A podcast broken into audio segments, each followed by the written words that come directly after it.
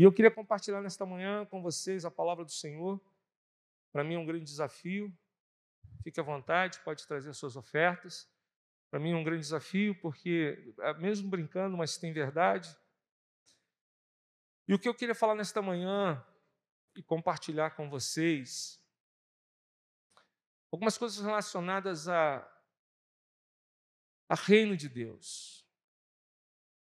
E nós vamos começar lendo um texto que está nas Escrituras, e eu queria compartilhar com vocês esse reino, esse texto, está em Mateus, no capítulo 6, no verso 9. É a oração modelo, nós conhecemos como a oração que Jesus nos ensina. Amém? Diz assim o texto, Mateus capítulo 6, verso 9. Portanto, vós orareis assim: Pai nosso que estás nos céus, santificado seja o teu nome. Venha o teu reino, faça a tua vontade, assim como na terra, como no céu.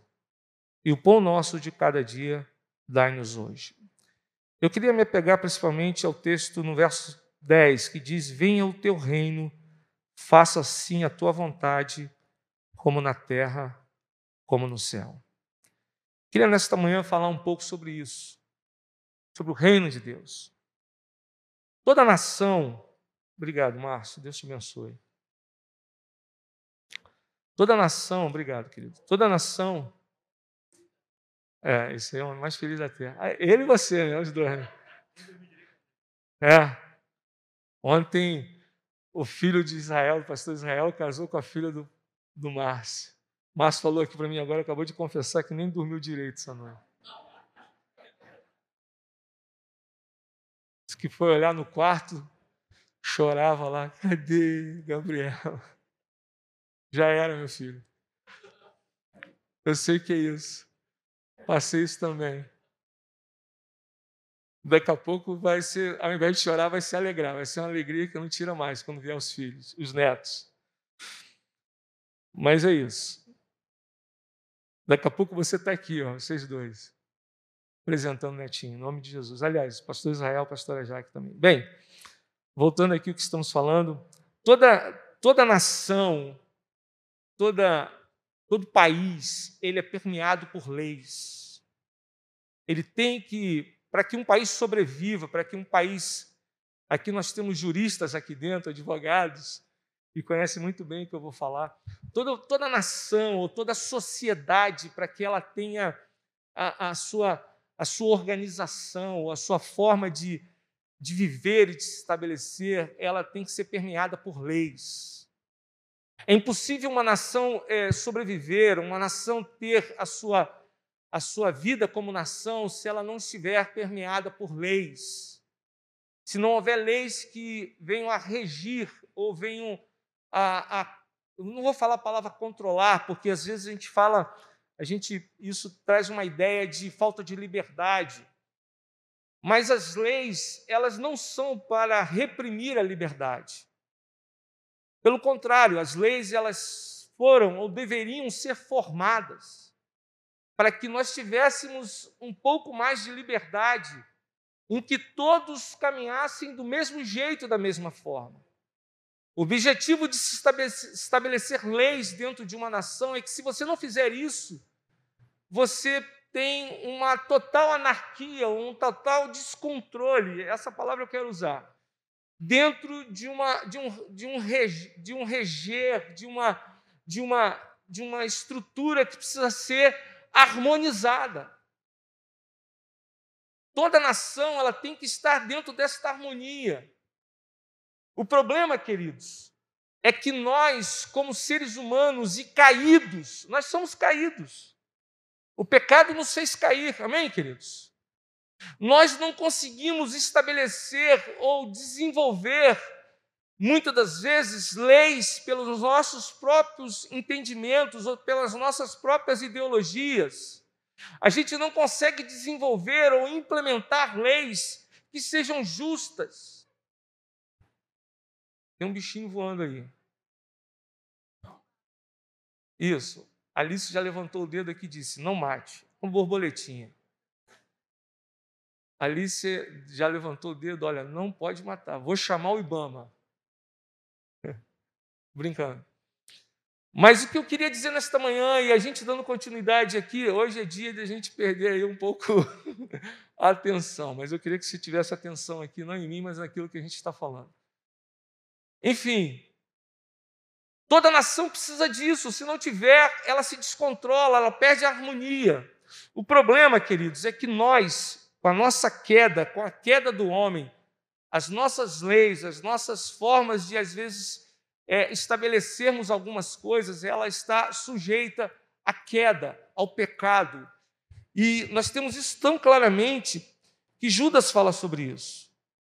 O livro de Judas, que é um capítulo só, ele fala que o homem que não tem o Senhor, o homem que caiu, eles são como rochas submersas. Eles são como é, ondas bravias no mar que espumam suas próprias sujeiras. São como estrelas errantes que caem e que o fim delas é a negritude, é as trevas. São murmuradores, descontentes, que andam segundo as suas próprias paixões. Judas fala sobre isso. Esse é o, esse é o, esse é o cenário meu e seu. Esse é o nosso cenário. Nós, como seres humanos, como homens, esse é o nosso cenário. E Paulo diz que esses homens, nós, o ser humano que não tem um Senhor, o destino deles é a perdição, o Deus deles é o ventre, e a glória deles está na sua infâmia, visto que só se preocupam com as coisas terrenas. Quando nós não temos a nossa, o nosso balizar ou a nossa, o nosso limite nas coisas de Deus, nós vivemos isso. Por isso que nós vemos muitas das vezes os nossos tribunais, os tribunais que nós estamos vendo nesses dias, agindo de forma injusta, porque não há um balizar, não há um, um limite baseado naquilo que é a lei de Deus, ou que Deus estabeleceu. Se nós pegarmos a Bíblia, e muitos aqui, como eu falei, existem advogados aqui dentro, juristas, que podem falar isso melhor do que eu. Se você for olhar as leis, a maioria delas, ou a grande, eu posso dizer a grande maioria, sempre tem coisas retiradas da Bíblia. Por exemplo, eu estava conversando semana retrasada com o Renato, a gente estava conversando sobre isso. A, a, a, herança, a lei da herança que é estabelecida no Brasil é toda baseada na Bíblia. O problema é que quando nós não mais balizamos estas, a nossa atitude de haver justiça baseada nessas leis que vêm da palavra de Deus, nós começamos a cometer as injustiças que estamos vendo nesses dias. E isso nos faz pensar que o nosso limite está naquilo que Deus estabeleceu como princípios para nossas vidas. Amém, queridos?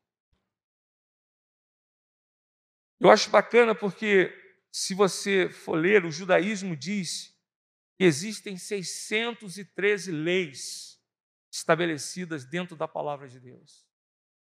São 613 leis. E quando nós pegamos o livro de Levítico, eu não vou falar sobre lei aqui, eu quero falar sobre um reino de Deus que vem sobre a minha vida e sobre a tua vida e que estabelece em nós o propósito dele.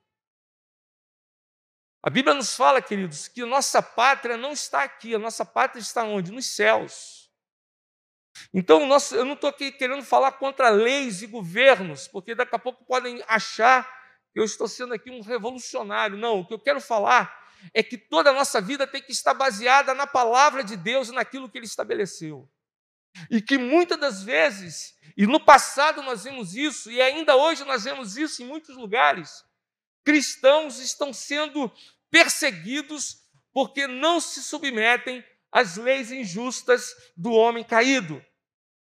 Mas eles permanecem nos propósitos de Deus, e por conta disso, há muitos irmãos nossos, evangélicos, missionários evangélicos, missionários católicos, que estão sendo mortos porque não se submetem a essas leis que são estabelecidas debaixo da queda do homem, mas permanecem nos propósitos de Deus.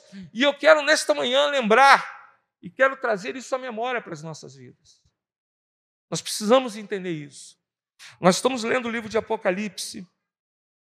Estamos estudando o livro de Apocalipse e tem um texto que eu quero falar agora, quero ler para nós neste momento.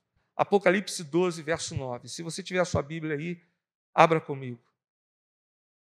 Diz assim um texto: E foi expulso o grande dragão, antiga serpente, que se chama Diabo e Satanás, o sedutor de todo mundo.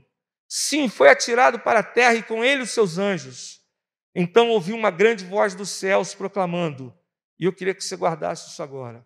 Agora veio a salvação, o poder, o reino do nosso Deus e a autoridade do Cristo, pois foi, pois foi expulso o acusador de nossos irmãos, o mesmo que os acusava de dia e de noite diante do nosso Deus. Queridos, quando a força de Satanás cai, quatro pilares são estabelecidos na nossa vida. O primeiro pilar que é estabelecido é a salvação. Você pode dar glória a Deus hoje, porque você tem a salvação de Cristo em tua vida. O segundo é o poder. O terceiro é o reino de Deus. E o quarto é a autoridade de Cristo. E nós precisamos falar a diferença entre poder e autoridade. Há uma diferença muito, muito expressiva. Poder é força. Autoridade é aquilo que está sumido. Muitas das vezes, é, pessoas se submetem por conta da força. Muitas das vezes as pessoas são coagidas a fazer algo por conta da força, o poder, o poder age, a força age e elas são coagidas a fazer determinadas coisas. Mas dentro do reino de Deus, o poder ele vem baseado em autoridade do Senhor. Sabe, queridos, é um exemplo, um exemplo muito prático disso. Às vezes a pessoa pode não ter é, assim muita força, mas se ela tiver uma autoridade, se ela tiver, como a gente vê às vezes dentro dos tribunais, e um exemplo muito bom é disso, o juiz ele não tem força física, mas ele tem autoridade para algumas coisas. Mas o reino de Deus, ele não vem só de poder, ele vem de autoridade. Porque o poder sem autoridade, ele se torna tirano ele se torna uma tirania. O poder, quando não vem constituído de uma autoridade ou de uma, de uma posição de autoridade, ele se torna uma tirania, uma ditadura. E o reino de Deus não é assim. O reino de Deus ele é baseado em autoridade e poder. Porque Jesus tem toda a autoridade, nós cantamos isso aqui hoje. Toda a autoridade me foi dada nos céus e na terra. Jesus falou isso. E o poder é manifesto não por conta da sua força, mas por conta da sua autoridade que foi estabelecida pelo próprio Pai. As coisas acontecem porque tem que acontecer, porque a autoridade está sobre ele. Quando nós falamos aqui, quando nós lemos aqui no livro de Apocalipse agora, diz que a salvação, o poder e o reino e a autoridade, pois foi expulso o acusador de nossos irmãos. Todas as vezes que esses quatro pilares entram na nossa vida, o poder de Satanás é derrubado. A força de Satanás é derrubada. Por isso que nós temos orado pela nossa nação, para que o reino de Deus venha. Nós não vamos ao reino, mas o reino de Deus vem sobre nós. Nós não temos forças para ir a este reino, mas esse que tem o poder e a autoridade, que é Cristo, ele é capaz de trazer esse reino sobre nós. Por isso que Jesus, na sua oração, diz: Venha a nós o teu reino, seja feita a tua vontade. A oração do Pai Nosso. No livro de Mateus, no capítulo 13, no verso 44, Jesus diz que o reino de Deus é semelhante a um tesouro oculto no campo. Estou lendo para vocês o qual certo homem, tendo achado, escondeu no campo, e transbordante de alegria vai, vende tudo que tem e compra aquele campo. Então Jesus nos faz uma comparação aqui do reino de Deus, quando alguém está andando, encontra um tesouro, pega esse tesouro, esse tesouro enterra no campo, vende tudo que tem e compra o campo. E o que eu quero falar nesta manhã é que não existe reino de Deus, não existe reino se não houver rei, e não existe rei se não houver reino. Por isso que Jesus, ele é o rei que tem um reino, e esse reino está sobre a minha vida e sobre a tua vida. O texto nos fala aqui que o reino de Deus é semelhante a um homem que abre mão de tudo. Abre mão de todas as coisas, da sua própria vida, dos seus interesses, dos seus, dos seus desejos, das suas vontades, para que ele possa alcançar esse reino. Quando a oração do Pai Nosso nos fala: venha a nós o teu reino, seja feita a tua vontade. Não a minha, não a nossa, não a sua, mas a vontade de Deus. Nós temos planos, projetos, e eu não quero aqui trazer uma palavra de frustração de planos nem de projetos para ninguém. Mas o que eu quero trazer aqui, que a gente sempre conversa, eu, pastor Israel, é que nós precisamos alinhar os nossos planos e projetos com a vontade de Deus. Nós não podemos colocar os nossos planos e projetos em primazia porque nós não seremos bem-sucedidos, porque a palavra do Senhor nos fala que bem-sucedido será o homem que colocar todas as coisas diante do Senhor. Quando nós colocamos tudo diante do Senhor, nós somos bem-sucedidos. O passo que damos, somos, somos, é, somos vitoriosos, alcançamos aquilo que precisa ser alcançado. A Bíblia nos fala que o povo de Israel, quando estava no deserto, durante 40 anos, o povo de Israel só se movia quando a nuvem se movia. Deus era a nuvem representava a presença de Deus no povo de Israel. Quando a nuvem se movia, o povo de Israel andava. Quando a nuvem parava, o povo de Israel parava. Eles eram baseados naquilo que Deus estava fazendo e direcionava a vida deles. Você quer ser bem-sucedido? Alinhe os teus planos e projetos na vontade de Deus. Diga, Senhor, venha o teu reino sobre mim. Abra mão daquilo que é o teu objetivo, muitas das vezes, nós vamos precisar fazer isso Quantos de nós que estamos aqui já deixamos coisas para trás? Quantos de nós já deixamos, é, deixamos não somente coisas para trás, mas abrimos mão de coisas que eram muito importantes para nós, para nós estarmos aqui hoje vivendo o tempo do reino de Deus? O reino de Deus ele vem quando ele estabelece essas quatro coisas que eu falei: salvação em primeiro lugar. Primeira coisa que acontece na nossa vida quando o reino de Deus vem é que nós somos alcançados pela salvação de Cristo. Em segundo lugar, o poder dele nos enche, nos dá uma fortaleza que, mesmo nos momentos de luta, nós somos cheios de esperança e nós temos a certeza de que Ele é conosco. Tenho certeza que muitos de nós que estamos aqui hoje, durante essa pandemia, vivemos momentos de, de algumas tristezas ou de muitas tristezas. Mas o Senhor tem nos fortalecido. Quando eu vejo a apresentação aqui das crianças, eu, eu, me alegro porque eu sei quantas lutas a família passou, quantas perdas tiveram. A Deise está aqui hoje, eu sei que é um momento de, de grande fortaleza de Deus na vida dela, né, querida? Né, Carlos?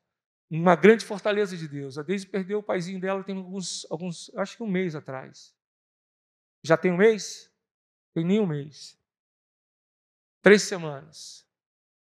E o que faz isso é o poder de Deus na nossa vida, que nos fortalece, nos capacita a nós rompermos algumas coisas que tentam nos, nos prender, nos agarrar, mas esse poder de Deus que vem sobre nós nos fortalece, nos dá força para podermos caminhar e vencermos aquilo que está diante de nós. Venha o teu reino. Você pode dizer comigo nesta manhã? Venha o teu reino, Senhor, sobre a minha vida. Você pode dizer isso nesta manhã comigo, você que está aí? Você que está em casa, diga: Venha o teu reino sobre a minha vida, Senhor. E o reino dos céus é semelhante a um homem que andando encontra um tesouro em terra ali naquele terreno e compra toda aquela área para ele, vende tudo que tem e compra. O reino de Deus é semelhante a este tesouro que é Cristo. A terra é o coração do homem que ele abre mão de tudo, porque ele enterra esse, esse tesouro dentro deste coração. Olha o que a palavra do Senhor nos fala: aonde estiver o teu tesouro, aí também estará o seu coração. Mateus, no capítulo 6, no verso 21, diz: Porque onde está o teu tesouro, aí também estará o teu coração. Aonde está o nosso tesouro? Qual é o maior objetivo meu e seu nesses dias? Qual é o nosso maior desejo nesses dias? Aleluia. Jesus estabeleceu,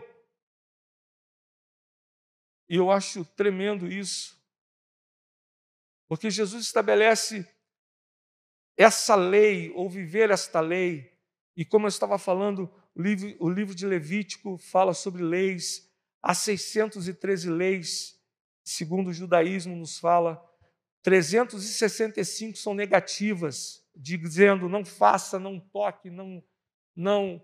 Ou seja, o que a gente percebe, as outras 285 são positivas que nós devemos fazer.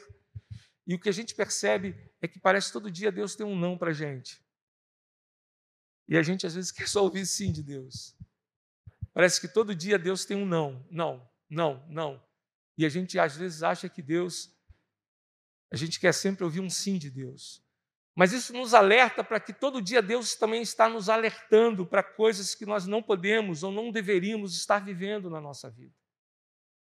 Isso nos alerta para nós entendermos não que Deus seja um Deus que nos nega as coisas, mas também Deus não é um, não é o gênio da lâmpada que você esfrega e você faz pedidos e as coisas acontecem. Eu lembro que um tempo atrás aqui, Paulo Henrique trouxe uma palavra aqui, eu não sei se numa quarta-feira ou no domingo, e ele falou que ele agradecia a Deus porque a maioria das suas orações não foram atendidas, porque se fossem atendidas, certamente não, não seria do agrado de Deus. E eu lembro do que Tiago diz.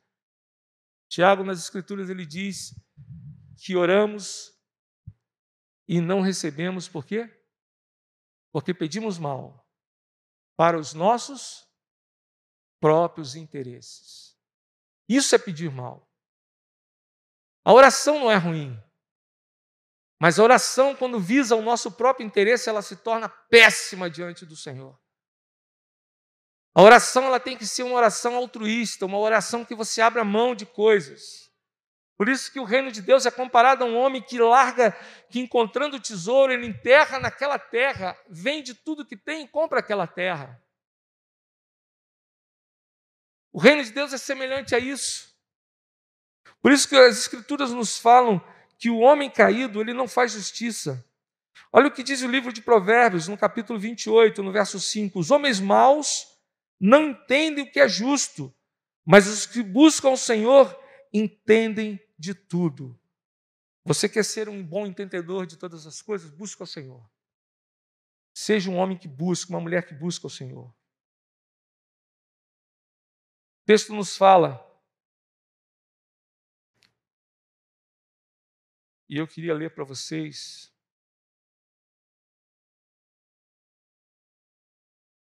sobre o grande mandamento. Certo fariseu chega diante de Jesus e pergunta: todos nós conhecemos esse texto. Qual é o maior dos mandamentos? Quantos conhecem esse texto? Amém? E Jesus responde o quê? A lei se resume em dois mandamentos: Amarás o Senhor teu Deus de todo o teu coração, de toda a tua alma, de toda a tua força, de todo o teu entendimento, e ao teu próximo como a ti mesmo. Às vezes nós ouvimos esse texto de Jesus e não percebemos que isso está dito lá atrás, no Antigo Testamento. E eu queria ler para vocês. No livro de Levítico, no capítulo 19, no verso 18, diz assim: Não te vingarás, nem guardarás ira contra os filhos do teu povo, mas amarás o teu próximo como a ti mesmo. Eu sou o Senhor. Deuteronômio 6,4 diz assim: Ouve Israel, o Senhor nosso Deus é o único Senhor.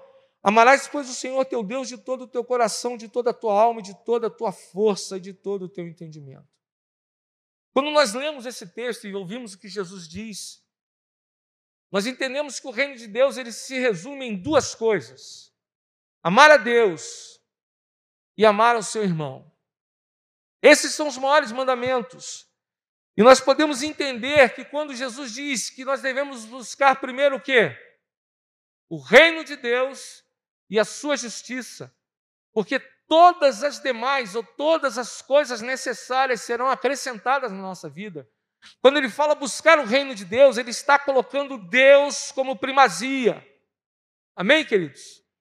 E aí nós começamos a cumprir este mandamento que ele deixou, amar a Deus acima de todas as coisas. Quando ele nos fala buscar a sua justiça, nós estamos cumprindo o mandamento de amar o nosso próximo como a nós mesmos.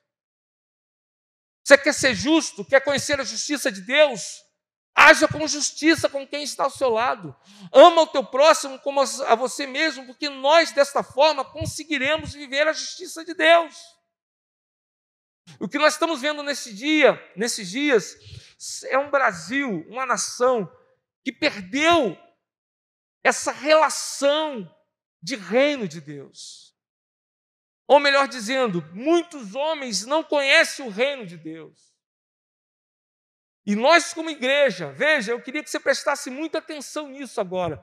Nós, como igreja de Cristo, e eu falo igreja de Cristo, nós precisamos chamar a presença desse reino para nós. A Bíblia nos fala que o reino de Deus, Jesus certa vez disse: o reino de Deus está dentro de vós. Quando nós chamamos a presença do reino de Deus e nós invocamos a presença do reino de Deus, ela vem sobre nossas vidas estabelece morada em nós. O tesouro é implantado dentro do nosso coração e nós abrimos mão de tudo e compramos esse reino para nós. Não com dinheiro, não com isso, mas por abrir mão da sua própria vida. Jesus disse que aquele que não abrir mão da sua própria vida e não deixar tudo para trás, não é digno de segui-lo. Precisamos ver isso, queridos. Haverá um tempo, e nós estamos estudando isso em Apocalipse, mais na frente nós vamos ver isso, em que o reino de Deus será implantado nesta terra de uma forma absoluta. Você crê nisso? Haverá um tempo em que as nações serão todas tomadas pelo reino de Deus. Profetas nos falam sobre isso. Os profetas nos falam que naquele tempo a lei do Senhor será como as águas sobre as nações, será invadida as nações. E quando o reino de Deus vem, queridos, não adianta a gente querer implementar justiça social segundo o nosso conceito, a nossa ideia, porque nós somos caídos. Não adianta a gente tentar implementar uma ação social pela nossa própria força, pela nossa própria intuição, pela nossa própria direção. A única forma de haver justiça é através do reino de Deus sobre essa terra. E o reino de Deus, ele começa a ser implementado em nossas vidas. É através da minha vida e da tua vida que as coisas vão fazer uma grande diferença, porque quando nós colocamos Jesus como centro, como primazia na nossa vida, nós passamos a ser o reino de Deus sobre a terra. E aí, aonde quer que você for, o reino de Deus está chegando. Aonde você colocar os teus pés, o reino de Deus está chegando. Seja no trabalho, seja na tua família, seja na tua, no teu dia a dia, na tua faculdade, seja lá na faculdade com todos os problemas de faculdade hoje que nós temos, principalmente as federais. Quando você chega, se o reino de Deus está em você, o reino de Deus está chegando naquele lugar. E se o reino de Deus está chegando, mudanças acontecerão, porque a presença de Deus faz diferença onde quer que ela esteja. Sejam os piores lugares, a presença de Deus, quando se achega, quando chega, ela traz mudança e transformação. Nesta manhã, eu queria terminar e queria já chamar o pessoal do louvor aqui com um texto que está lá em Salmos, de número 85, Salmo 85. Eu vou ler para vocês. Salmos 85, verso versos 9 e 10. Você que tem a Bíblia na sua mão, se você quiser ler.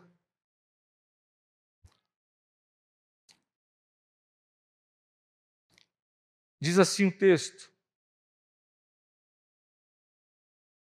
Verso 8: Escutarei o que Deus, o Senhor, disser, falará de paz ao seu povo e aos seus santos, contanto que não voltem à loucura. Certamente que a salvação está perto daqueles que o temem, para que a sua glória habite em nossa terra. O amor e a verdade se encontram, a retidão e a paz se beijam. A fidelidade brota da terra e a retidão olha dos céus. Nesta manhã, a minha oração que eu tenho feito nesses dias e que muitos de nós temos feito é que o reino de Deus venha sobre esta nação, trazendo um tempo de mais justiça. Que o reino de Deus habite em nós e que a gente possa ter um coração justo, nos desviando de tudo aquilo que tem sido envolvido. Sabe, queridos, o que mais querem fazer nesses dias é desestruturar ou desvincular a palavra de Deus. Os homens estão fazendo isso, refutar a palavra de Deus. Alguém já ouviu falar aqui da, é, da teoria do sapo na água quente? Alguém já ouviu falar sobre isso? Sabe qual é essa teoria? O sapo, quando você coloca na água e você começa a aquecer a água, ele vai se adaptando ao calor da água. E ele não percebe que está sendo cozido. Sabia disso? É. E quando ele não consegue nem perceber, quando no final de tudo o corpo dele vai se adaptando e quando ele vê, ele já está totalmente cozido e aprisionado àquela situação. Isso é uma teoria, você pode procurar na internet, a teoria do sapo cozido. O que estão querendo fazer com a igreja é isso, queridos. Mudando as leis, refutando a palavra de Deus, para que de certa forma a gente vai se acostumando com as coisas que estão chegando. E quando a gente menos perceber, nós estamos igual o sapo cozido, aceitando um monte de coisa que está chegando, e nós não estamos percebendo que a palavra de Deus é o nosso balizador, é o nosso princípio, é a nossa verdade, que a palavra de Deus é aquilo que nós precisamos colocar como princípio da nossa vida. E nós estamos aceitando uma série de coisas, e nós precisamos arrancar isso do nosso meio. Precisamos tirar isso da nossa vida. Precisamos nos posicionar, sabe? Mesmo que isso venha muitas das vezes afrontar situações, o politicamente correto, seja o que for, nós precisamos entrar e precisamos colocar a palavra de Deus como o, o balizador, o princípio da nossa vida. Porque quando nós fizermos isso, nós somos capazes de nos posicionar ao reino. Somos capazes de vivermos esta palavra que nos diz: venha o teu reino. Aí o reino de Deus vem sobre nós. Porque, como diz no livro de Apocalipse, o acusador já foi derrubado. Eu quero dizer nesta manhã que Satanás, o acusador de nossas vidas, já foi derrubado. Não há acusação para aqueles que estão em Cristo Jesus. E como eu falei no início aqui, há muitos de nós que estão sofrendo agora, porque estão se posicionando firmemente diante do Senhor e diante das estruturas que este mundo está fazendo. A água está fervendo e nós não estamos percebendo que estamos sendo envolvidos num laço, num engano, mas aqueles que têm o Senhor, como diz o livro de Salmos, os que esperam no Senhor jamais serão confundidos. Os que esperam no Senhor jamais serão confundidos, antes os seus rostos resplandecerão. É isso que faz a diferença, esse reino de Deus na minha vida e na tua vida. Jesus disse para os discípulos assim: ó, quando ouvires o reino de Deus ali, aqui, lá, colar, não se preocupe, porque o reino de Deus está dentro de vós. O reino de Deus está na minha vida e na tua vida. Então, quando você chega lá no teu trabalho, que você coloca o pé lá dentro, o reino de Deus está chegando. Quando você chega lá no hospital e você coloca o teu pé, o reino de Deus está chegando. Quando você entra na tua congregação, na tua igreja, e você coloca os pés, o reino de Deus está chegando. Quando você entra num tribunal e você coloca os teus pés, o reino de Deus está chegando. E aonde está o reino de Deus? Há mudanças, há transformação, há poder de Deus. Lembra que nós lemos em Apocalipse? Poder, autoridade e reino e salvação de Deus vem sobre nós. E é isso que eu queria deixar nessa manhã para os irmãos. Sabe, o reino de Deus, ele é real e ele está na sua vida e na minha vida.